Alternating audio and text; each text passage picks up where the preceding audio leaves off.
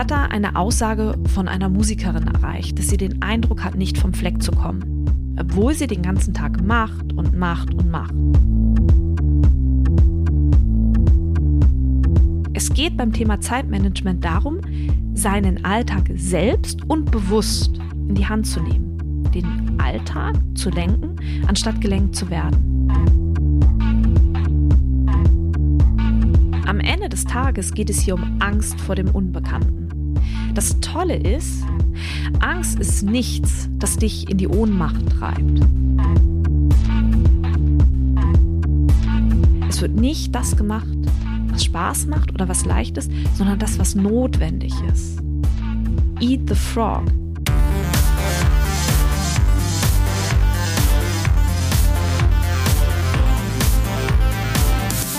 Hi und herzlich willkommen zum Podcast von Raketerei. Ich bin Imke Machura, ich wohne in Hamburg und mein Herz schlägt für Musik. Ich habe meine Leidenschaft zum Beruf machen können. Ich promote, ich bucke, ich manage ein Indie-Label. Ich bin Macherin. Ich bin eine von wenigen und ich frage mich schon lange, warum. Deswegen habe ich mich auf die Suche gemacht und ich habe Antworten gefunden. In dieser Podcast-Serie porträtiere und interviewe ich Frauen, die die Musikbranche prägen und mitgestalten. Ich zeige, wo die Frauen, Ladies und Bitches der Musikbranche stecken. Und noch mehr. Ich beantworte euch durch diese Interviews zentrale Fragen zur Musikbranche, mache auf Vorbilder sowie Vielfalt aufmerksam, empowere und vernetze. Klingt gut, oder? Mich hatte eine Frage erreicht, über die wir unbedingt sprechen müssen. Naja, eigentlich war es eher eine Aussage. Ich fange von vorne an. Also, eine Musikerin hat mir eine Sprachnachricht geschickt. Das ist super, hat mich super gefreut. Auch du bist herzlich eingeladen, wenn dir eine Frage auf dem Herzen brennt, mir eine Sprachnachricht an die 0160 4395 903 zu schicken.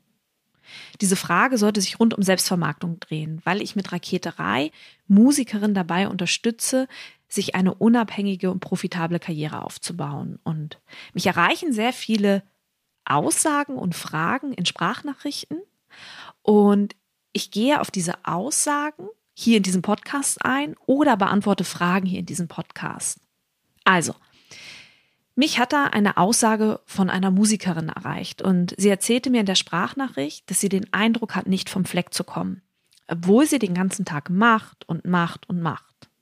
Aber sie kommt einfach nicht voran. Es geht also um die Aussage, mir fehlt Zeit und es geht um die Frage, was kann ich tun? Aber ist das wirklich die Frage? Nein.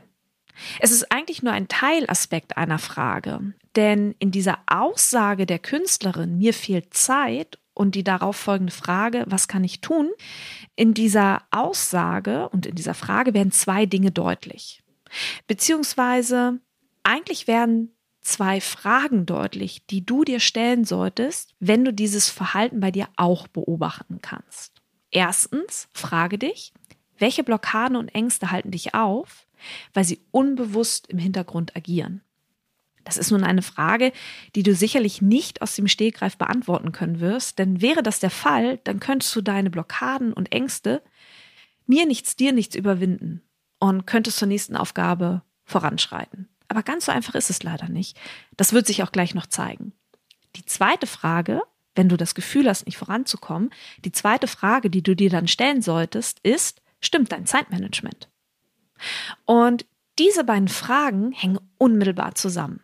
Aber warum? Naja, Blockaden und Ängste sorgen dafür, dass du dich mit dem beschäftigst, was naheliegend ist, aber eben nicht mit dem, was sich eigentlich voranbringen würde. Das heißt, du weichst unbewusst den Aufgaben, die sich unangenehm anfühlen oder Aufgaben, die auch außerhalb von deiner Komfortzone liegen. Diesen Aufgaben weichst du unbewusst aus. Das Ergebnis ist, dass du dich mit dem beschäftigst oder dich mit den Dingen beschäftigst, die dir Spaß machen. Oder aber du hältst dich mit ganz vielen anderen Aufgaben konstant busy, also konstant beschäftigt, so dass du vor dir selbst rechtfertigen kannst, dass du ja eigentlich gar keine Zeit hast, dich um die Dinge zu kümmern, um die du dich eigentlich kümmern müsstest. Nämlich um die Dinge, die dich voranbringen. Die Frage ist doch, warum du nicht endlich den Podcast launchst, den du schon seit einem Jahr im Kopf hast. Die Frage ist doch, warum du deine Musik nicht endlich veröffentlichst, obwohl du ein fertiges Album in der Schublade liegen hast. Die Frage ist doch, warum du nur zweimal im Jahr einen Newsletter schreibst, anstatt alle drei Wochen. Dieses Phänomen, von dem ich hier spreche, hat einen Namen und es wird als Imposter oder auch als Hochstapler-Syndrom bezeichnet. Das ist ein psychologisches Phänomen, bei dem Betroffene von teils massiven Selbstzweifeln hinsichtlich der eigenen Fähigkeiten, Leistungen und Erfolge geplagt werden und dadurch eben nicht in der Lage sind, persönliche Erfolge zu verinnerlichen und dann eben auch zu feiern. Und dieses Syndrom schlägt immer dann zu, wenn man sich vornimmt, total motiviert etwas zu verändern. Nämlich immer dann, wenn man sich vornimmt, jetzt endlich den Podcast zu launchen, jetzt endlich monatlich den Newsletter zu verschicken oder jetzt endlich regelmäßig Booking-E-Mails zu schreiben. Naja, warum schlägt es zu? In dem Moment, in dem man sich etwas vornimmt, stößt man dann sicherlich auch unmittelbar an eine erste Hürde. Zum Beispiel weiß ich ja gar nicht, wie mein Podcast zu Spotify kommt. Das könnte eine erste Hürde sein. Wenn ich mir vornehme, monatlich ein Newsletter zu verschicken, ich weiß ja gar nicht, was ich so oft erzählen soll über mich. Na, und wenn ich mir, wenn ich anfange, Booking-E-Mails zu schreiben und eine Tour planen möchte, und dann kommt eine erste Absage vom Veranstalter oder von der Veranstalterin, die ich kontaktiert habe, hm, das fühlt sich nicht so richtig gut an. Und zack, schon verschwindet man zurück in seinem Schneckenhaus. Ist ja irgendwie blöd. Und bestätigt es doch eigentlich das Gefühl, eine Hochstaplerin zu sein. Denn diese Hürden, die da kommen, sind ja schließlich der Beweis dafür, dass man eine Hochstaplerin ist. Denn sonst würde es ja klappen. Oder? Hm. Ist das wirklich die richtige Perspektive? Nein, absolut nicht. Ich möchte das Wort Syndrom, also von Imposter oder Hochstapler-Syndrom, gerne mit dem Wort Angst ersetzen. Am Ende des Tages geht es hier um Angst vor dem Unbekannten. Das Tolle ist, dass die Angst, dass deine Angst, um die es hier geht, nur ein Gefühl ist. Angst ist nichts, das dich in die Ohnmacht treibt. Und wenn man sich dem Gefühl von Angst aussetzt, wird das Gefühl von Angst nicht mehr werden. Also das Gefühl von Angst ist nicht bis in die Unendlichkeit steigerbar. Nein, ganz im Gegenteil. Mit der Zeit wird Angst weniger werden. Aber an diesem Punkt musst du kommen. Wie schaffst du das? Indem du dich ihr aussetzt. Denn je häufiger du dich diesem Gefühl aussetzt, desto schneller wird sie vergehen und irgendwann stellt sich das Gefühl der Gewohnheit und Sicherheit ein. Das Gefühl der Angst wird quasi überschrieben und es etabliert sich die Überzeugung davon, die Meisterin der Lage zu sein. Also es etabliert sich das Gefühl der Selbstwirksamkeit. Du kannst dir diesen Prozess vorstellen wie so einen dicken Dampfer, der seinen Kurs ändern möchte. Wenn du als deine Kapitänin anfängst, das Ruder nach links zu bewegen, also dich dieser Angst anfängst auszusetzen, dann wird sich der Dampfer langsam anfangen zu drehen. Langsam, das liegt in der Natur der Dinge. Warum ein Dampfer sich langsam dreht, weil der Dampfer sind dick und träge. Also, der Dampfer fängt sich langsam an zu drehen, weg von der Angst hin zur Selbstwirksamkeit. Hier musst du aber aufpassen, dass nicht die Ungeduldsfalle zuschnappt, weil sich der Dampfer für dein Gefühl nicht schnell genug dreht. Also, die Ängste bauen sich quasi für dein Gefühl viel zu langsam ab. Und viel zu häufig wird dann aufgrund von Ungeduld vom Kurs abgewichen und du verfällst zurück in alte Verhaltensmuster und die Angst übernimmt wieder das Ruder. Hier wird auch deutlich, welche wichtige Rolle der Faktor Zeit spielt. Wenn du einer Veränderung keine Zeit einräumst, weißt du, was dann passiert? Du fängst dann wieder an, dich entweder mit den Dingen zu beschäftigen, die dir Spaß machen, oder du hältst dich mit anderen Aufgaben konstant busy, sodass du vor dir selbst rechtfertigen kannst, dass du eigentlich gar keine Zeit hast, dich um die Dinge zu kümmern, um die du dich eigentlich kümmern müsstest, nämlich die Dinge, die dich voranbringen. Aha, habe ich eingangs schon erwähnt. Und genau an diesem Punkt müssen wir über dein Zeitmanagement reden. Dieses Wort Zeitmanagement ist eigentlich total tückisch, denn eigentlich lässt sich Zeit gar nicht managen. Zeit ist Zeit. Sie ist für alle gleich. Sie vergeht für alle gleich schnell, egal was wir anstellen. Denn es ist nicht die wenige Zeit, die wir haben, sondern es ist die viele Zeit, die wir überhaupt gar nicht nutzen. Es geht in diesem Zusammenhang also um deine Arbeitsweise. Es geht beim Thema Zeitmanagement darum, seinen Alltag selbst und bewusst in die Hand zu nehmen, den Alltag zu lenken, anstatt gelenkt zu werden. Das Problem dabei ist, dass wir unbewusst zu Selbstbetrug neigen. Wie meine ich das? Als Beispiel. Ich esse ein Stück Schokolade und ich rede mir ein gutes Gewissen ein, weil ich denke, naja, das Stück Schokolade kann ich ja jetzt durchaus essen. Ich mache ja heute Abend Sport. Wir wägen hier ab. Auf der einen Seite, welches Risiko überwiegt, also ich esse das Stück Schokolade und möglicherweise nehme ich dann zu. Wenn ich das Stück Schokolade nicht esse, nehme ich auch nicht zu. Na, das ist das Risiko, das wir auf der einen Seite in die Waagschale legen. Auf der anderen Seite wägen wir ab, welche eine der beiden Entscheidungen den größeren kurzfristigen Erfolg verspricht. Das liegt auf der anderen Seite der Waagschale. Was meine ich hier mit größeren kurzfristigen Erfolg? Naja, ich stille meinen Appetit oder aber mein Appetit bringt mich um den Verstand. Genau diese beiden Seiten wägen wir ab. Wir versuchen hier also eine Entscheidung, die wir treffen, zu begründen. Hinzu kommt aber, dass diese emotionale Reaktion fast doppelt so schnell wie die rationale erfolgt. Das heißt, wir essen also eher das Stück Schokolade, als darauf zu verzichten, weil die emotionale Komponente überwiegt. Das Gleiche passiert auch mit uns in unserem Alltag, wenn wir uns Dinge vornehmen und diese priorisieren. Wir lassen uns hier gerne von unseren Emotionen leiten, also von unseren Ängsten und von unseren Blockaden und schieben dann vor allem die unangenehmen Dinge gerne auf morgen. Ganz nach dem Motto, naja, das hat ja noch Zeit. Und je häufiger du das machst, desto mehr wird sich das Gefühl einstellen, nicht voranzukommen oder eben auf der Stelle zu treten. Und dann werden die Ängste und Blockaden mit der Zeit sogar größer werden. Und das gilt es aufzubrechen und dafür sind drei Schritte notwendig. Und jetzt wird es ganz praktisch. Der erste Schritt habe ich hier bezeichnet als Visualisierung. Hier geht es darum, sich überhaupt erst einmal zu verdeutlichen, womit man eigentlich seine Zeit verbringt. Du kannst dir jetzt eine Excel-Tabelle zur Hand nehmen und einfach mal deine fiktive Woche aufmalen. In der linken Spalte von oben nach unten stehen die Uhrzeiten, also 1 Uhr, 2 Uhr, 3 Uhr.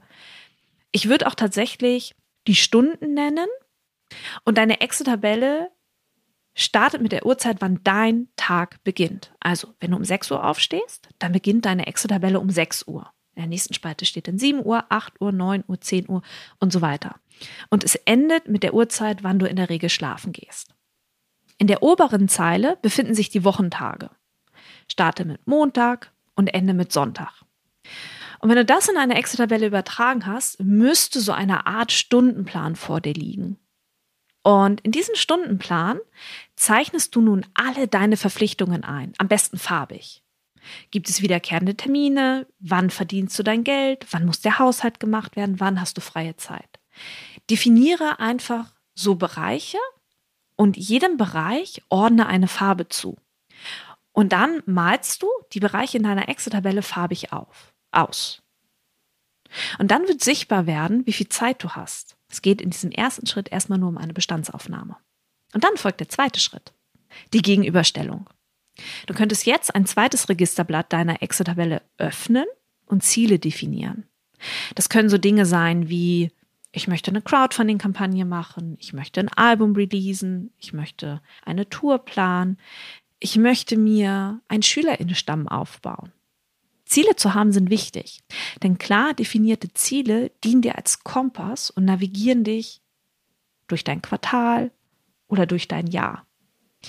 Und sie helfen dir eben zu verstehen, wann du den Fokus auf was legen solltest, um eben diese Ziele zu erreichen.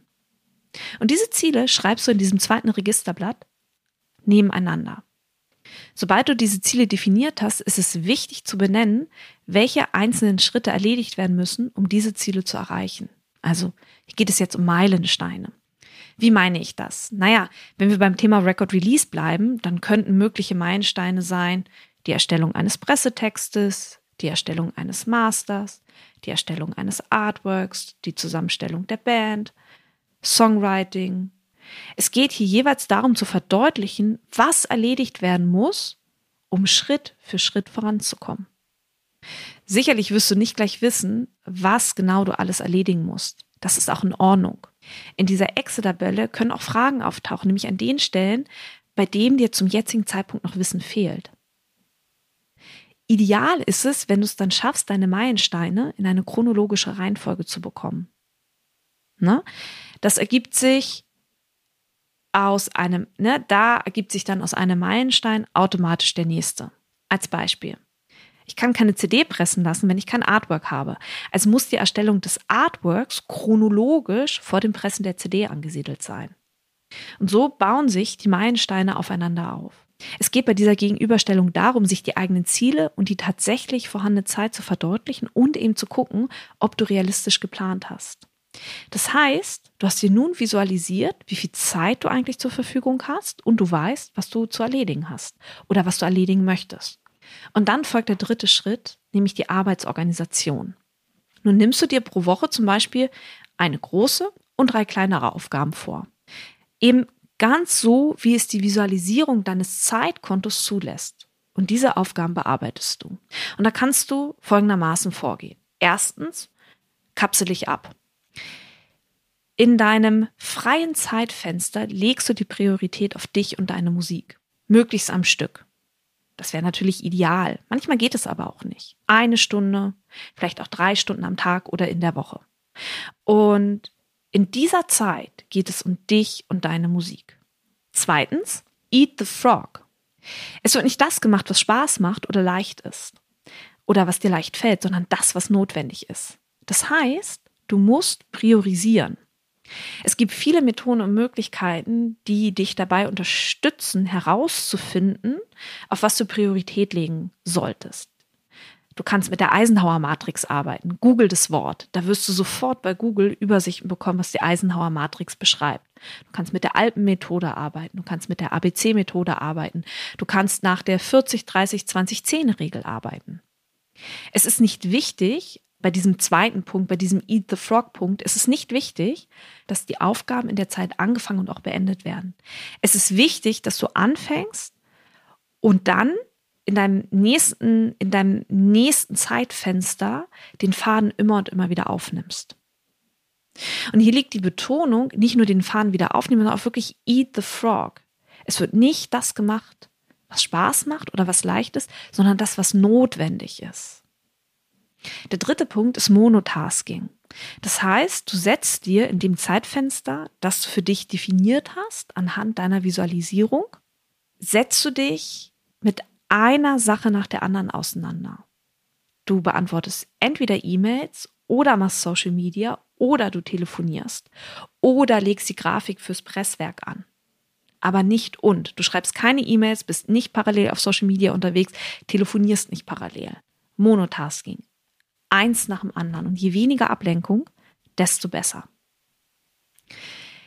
Viertens, mitschreiben. Mache dir, nachdem deine Arbeitsphase beendet ist, Notizen und schreibe ganz genau auf, wo du stehen geblieben bist, um dann bei der nächsten Arbeitseinheit sofort wieder einsteigen zu können. Das erspart dir eine Menge Zeit, wenn du dich dann in deine Aufgaben nicht erst wieder reinfinden musst. Und das hat auch den tollen Effekt, dass du merken wirst, dass du automatisch anfängst, auch vorauszuplanen. Abschließend möchte ich gerne noch eine Sache loswerden. Voraussetzung ist, dass du dich selbst ernst nimmst, dass du dich und deine Musik ernst nimmst und ihr eine Priorität in deinem Leben einräumst. Auf diese Weise kannst du diesen dicken Dampfer, der aus Angst und Blockaden besteht, langsam in Richtung Selbstwirksamkeit drehen, weil du das Ruder übernimmst oder übernommen hast.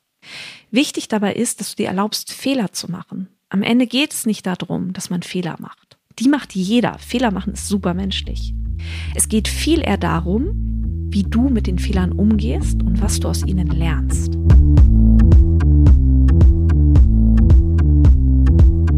Herzlichen Dank fürs Zuhören. Ich möchte zu guter Letzt noch alle Musikerinnen unter euch in die Facebook-Gruppe Raketerei Backstage einladen. Hier findet über den Podcast hinaus weiterer Austausch zu Musikbranchenthemen statt.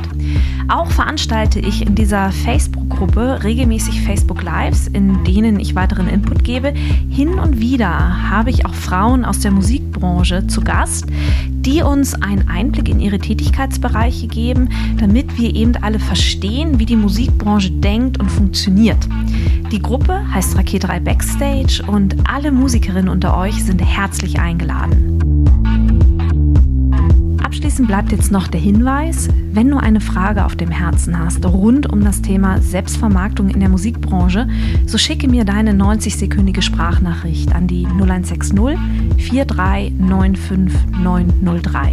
In diesem Sinne, bleibt mir gewogen, eure Imke.